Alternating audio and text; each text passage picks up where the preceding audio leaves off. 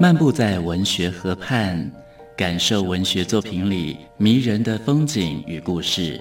阅读原本是一件孤独的事，可是当我们讨论一起读过的书，这个过程就足以形成最美好的陪伴，也让局促的心灵有了转身的惊喜。作家林信杰带你走进阅读的世界，请听陪你读的书。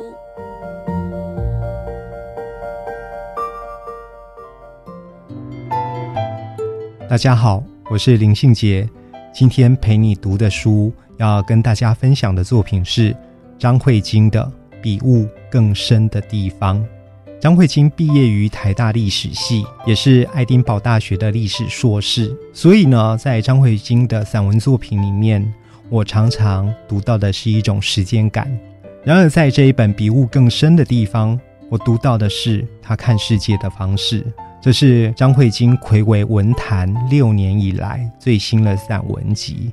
张慧晶在序文里面提到，比物更深的地方，这集子里面大部分的文章，就文类来讲，都会是被归类为散文的。但是写散文多年，张慧晶却告诉我们他的疑问。他说：“散文是什么呢？”他自己认为，并不是心里想着要写一篇散文而写。如果说他们是散文，那么散文就是一种思想的方式，可能也是唯一一种真实可行的思想方式。它是在自己生活独处的自由之中，同时也是限制之中，借由文字这样的介质，让思想发生的流动。所以，比雾更深的地方这一本散文集里面，我觉得最厉害的地方就是。文字里面有强烈的流动感，特别是思想的流动感。张慧晶在写这些文章的时候，同时有一份别的职业，在生活里面也有别的角色要扮演。可是呢，这些文章中所写的想法，在工作跟生活里不容易有机会把它拿出来跟人家对话。可是张慧晶仍然会思考着散文集里面呈现的这一些思想状态。这些思想状态要求张慧晶从社会集体回到个人化的节奏里面，所以我特别喜欢《比物更深的地方》呢。这本书的原因就是它有一个强烈的个人化的节奏。这种个人化的节奏呢，确实是一道道始终在向前流动的小河流。这一些节奏，这一些知识、想象，创造了一种柔和稳定的理解世界的方式。所以张慧晶迷人的地方，或许就在于她用一种柔和稳定的力量去理解世界吧。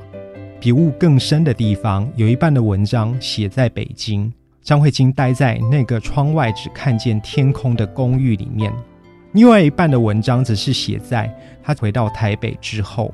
所以呢，这两个部分交织成比雾更深的地方的空间感。那么我在其中发现有一系列的日记体散文，非常让人感动。张慧晶把她的生活日记转化成一篇一篇的散文。她写到太阳这个段落的时候，她说前一天她住进了高架桥边的饭店，睡了一夜，起床之后到五楼餐厅吃早餐。饭店隔壁是佛学讲堂，窗的正对面呢是讲堂中式建筑的飞檐。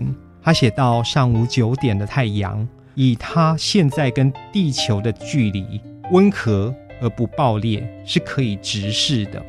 他觉得这样舒服的天气，光线很好，于是他就想到了梦枕魔原著冈野林子漫画的那一本《阴阳师》。他从太阳联想到《阴阳师》这一部漫画，想到安倍晴明隐隐作痛的身世之感，所以呢。结论是，贵族们等待斗法，等待着双方在答题的时候，旁人窃笑谈论着八卦。某一些八卦，不过就是日常的生活娱乐吧。我喜欢张慧晶在比雾更深的地方看到的风景，以及岁月流动的轨迹。今天跟大家分享的作品是张慧晶的作品《比雾更深的地方》。陪你读的书，带您感受生活的美好质地。